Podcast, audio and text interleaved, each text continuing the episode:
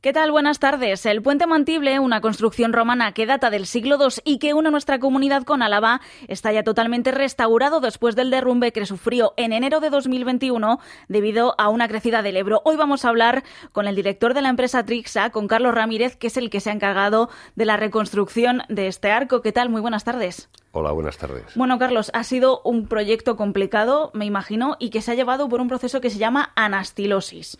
¿En qué consiste? Bueno, la anastilosis es eh, la reconstrucción con los elementos originales conservados eh, de cualquier monumento o parte de un monumento. Mm. ¿Cómo se ha llevado a cabo este trabajo y sobre todo teniendo en cuenta que ha habido piezas que cayeron al río y que ha habido también que ver cómo encajaban dentro de la estructura que quedaba?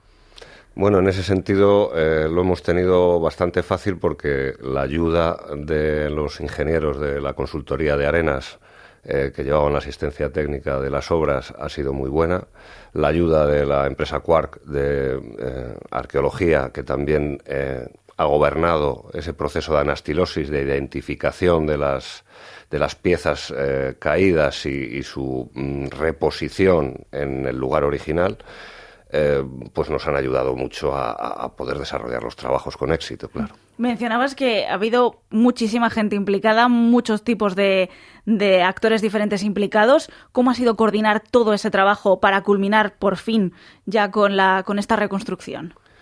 Pues muy bonito, un reto, porque esta obra mm, tenía grandes dificultades. Todas las obras tienen dificultades, pero en esta se eh, conjugaban mm, varios aspectos difíciles. Uno que era trabajar en el cauce. Hemos tenido que trabajar con un equipo de buzos en el recalce de hormigón de las cimentaciones del puente antiguo. Se combinaba también con unas exigencias de arqueología muy importantes y también unas, una componente de, estabilización estructural del, del pilar que sostenía el arco, que fue el que ocasionó con su movimiento el derrumbe del arco. Hmm. Que fue, como recordamos, en 2021 a causa de una crecida del euro como las que hemos visto también esta semana. ¿Cómo fue el proceso de recuperación de las piezas y cómo fue un poco la historia de esa, de cómo habéis llegado a esta reconstrucción a día de hoy? Bueno, pues eh, lo primero tuvimos que montar una plataforma de trabajo porque el lugar, eh, el puente está mm, a una cota muy inferior al vial de acceso y entonces tuvimos que eh, montar una plataforma de, andamio, por decirlo de alguna manera, donde y una grúa mm, con la que elevábamos pieza a pieza desde el lugar del derrumbe hasta la plataforma. Allí se numeraban con la ayuda de los arqueólogos para luego poderla reposicionar en, su sitio exacto. Hmm. Trabajo complicado también colocar la grúa, en, me imagino que en el cauce, también el andamio. Una obra, me imagino, difícil. Para Trixa, eh, una de las más difíciles que ha ejecutado en sus más de 45 años de historia y más de mil contratos que hemos ejecutado hasta el momento. Este está, si no en el más complicado, de los más complicados. Bueno, como mencionábamos, el puente se encontraba en, bueno, los arcos de, de este puente, sobre todo en la parte de La Rioja, se encontraban en mal estado, hubo una crecida del Ebro. ¿Cree usted que se podría haber evitado el derrumbe? Bueno, es un tema un poco controvertido pero al final el origen del problema es que el puente no estaba completo. Los puentes se construyen y se diseñan, aunque lo hagan los romanos, para tener una continuidad, tener un arco, detrás de ese arco otro, y en el momento en que faltan unos arcos intermedios, los empujes que se producen no se, se desequilibran y por tanto el arco se vuelve una estructura inestable. En esa inestabilidad ha colaborado el, cauce del Ebro que bueno pues es muy variable y cuando cuando desembalsan en el embalse de arriba pues la corriente del agua es muy fuerte y va descalzando mm, los cimientos de, esa pila. Hmm. ¿Cómo llegó Trixa a realizar el proceso de restauración? Hablábamos antes de que estaban en obra antes del derrumbe, se estaba proponiendo ya desde el ayuntamiento realizar una restauración del arco, pero justo ocurrió antes de que se determinara de licitar ese contrato. Bueno, claro, por supuesto, a, Trixa y a mí personalmente nos gusta restaurar las cosas antes de que se caigan, eh, que era la idea inicial que, tenía el Ayuntamiento de Logroño. Eh, pero la mala suerte coincidió que, en, ese proceso, proceso, de licitación, durante el proceso de licitación de las obras de, restauración del arco todavía en pie, pues hubo una crecida y, se derrumbó. Mm. Bueno, para una empresa como la, como la vuestra, ¿cómo se planifican y se realizan estas intervenciones? Pues es complicado, es complicado gracias eh, a la experiencia que tenemos, al equipo técnico que tenemos, porque aquí eh, la arquitecta Carmen Molina, eh, personal de Trixa, encargada un poco de coordinar todos los trabajos a, pie de obra, pues tiene una experiencia de más de 20 años, sobre todo en la disposición de medios auxiliares, la instalación de la grúa, como tú bien decías, que fue, fue complejo. Y luego mm, es importante hacer las cosas despacio, con mimo, con cariño, sin que apriete. Esto no es la construcción de una infraestructura, de una carretera, de algo que requiere una prisa por la apertura y puesta en servicio de, la misma, sino que lo que requiere es mimo, detalle y trabajar con mucha calma. Mm. Habéis trabajado en otro tipo de, de, restauraciones, también de intervenciones. Me imagino que cada una se aborda de una manera distinta dependiendo del grado de restauración que necesite. Sí, realmente esta, esta obra del puente Matible es una restauración principalmente estructural más que estética. Eh, nosotros habitualmente trabajamos en patrimonio y patrimonio son más iglesias, catedrales.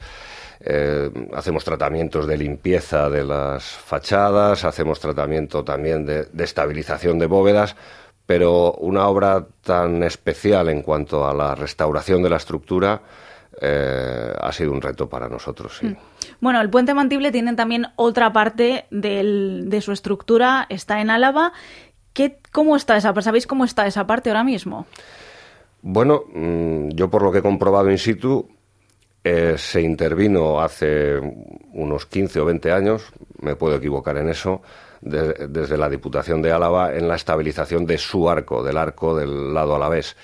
Eh, se realizó con un recalce de hormigón que se ve y se puede apreciar hoy en día en la, en la base, eh, pero no se llegó a una estabilización estructural como la que ha propuesto los ingenieros de arenas, eh, tan compleja como la que hemos ejecutado, con cosidos y anclajes al terreno de la propia pila mediante barras de acero inoxidable. Mm, no fue exactamente tan tan ambiciosa como la que se ha afrontado desde, desde el Ayuntamiento de Logroño. Mm. ¿Y qué se necesita para poder mantener estos arcos, tanto el de Álava como el de La Rioja, en pie durante más tiempo? ¿Qué mantenimiento necesita tener? Necesita un control topográfico eh, periódico. Eh, lo tuvimos durante las obras porque teníamos miedo de que la pila siguiera desplazándose durante la ejecución de las mismas. Eh, hay que poner unas dianas en, la piedra, establecer unas estaciones de posicionamiento de control y, y, tener un histórico de los movimientos que tiene la pila a lo largo del tiempo mantenimiento poco se puede hacer, más bien control. Y a la vista de los movimientos que se van produciendo, intervenir de una forma urgente o, de una forma más, más controlada. sí. Así que de momento el futuro del puente mantible, ahora mismo de los arcos, está asegurado, podríamos decir. Yo creo que sí, yo creo que sí. Hay gente que está pidiendo que los unan, no sé cómo, pero que los unan. El problema principal, como te decía antes, es que un puente está preparado para tener continuidad de todos sus arcos y tanto el arco alavés como el arco riojano eh, carecen de los arcos intermedios que sirven de sustento para mm. ellos. Mm. Bueno, ¿cómo se trabaja con una empresa como la vuestra? ¿Cómo trabaja con monumentos y con elementos que tienen tantísimos siglos de antigüedad? Pues con mucho cuidado y con mucho respeto. Mm. Y sobre todo como te decía al principio de la entrevista, apoyados en equipos de arqueólogos, apoyados en equipos de ingenieros y apoyados en, criterios arquitectónicos pues eh, bastante severos eh, y supervisados por las comisiones de patrimonio, que son un poco los que dictan los parámetros a seguir por, en las obras de restauración. Hmm. Mencionabais eh, antes que este proyecto, el del puente Mantible, había sido uno de los más complicados. ¿Cuál ha sido otro de los que, haya, de los que hayáis considerado un reto hacer desde la empresa? Bueno, a ver, esa me has pillado por sorpresa. las comparaciones son, son odiosas, pero, eh, por ejemplo, eh, en este momento eh, vamos, estamos acometiendo unas obras de emergencia en, el Palacio de Cristal, en, en, Madrid, en el Retiro, para el Museo Reina Sofía. Un Palacio de Cristal que está experimentando unos movimientos estructurales también muy, muy complicados y que está suponiendo ya un reto mm, intelectual y, técnico para afrontar esos trabajos. Del pasado, pues hombre, hay, bastantes intervenciones, ¿no? Pues cuando, hemos eh, restaurado las cubiertas del claustro de la Catedral de Santiago, pues em, también tenía una serie de problemáticas especiales por la entrada del agua, por el clima tan complicado que hay allí. Y no sé, eh, hay muchas, hemos hecho muchas. Me has pillado por sorpresa, ¿no? Proyectos al final que son únicos, cada uno. Es, un, prototipo. Cada proyecto es un prototipo. Cada proyecto necesita mucho trabajo detrás antes de empezar a ejecutar, pensar mucho las cosas.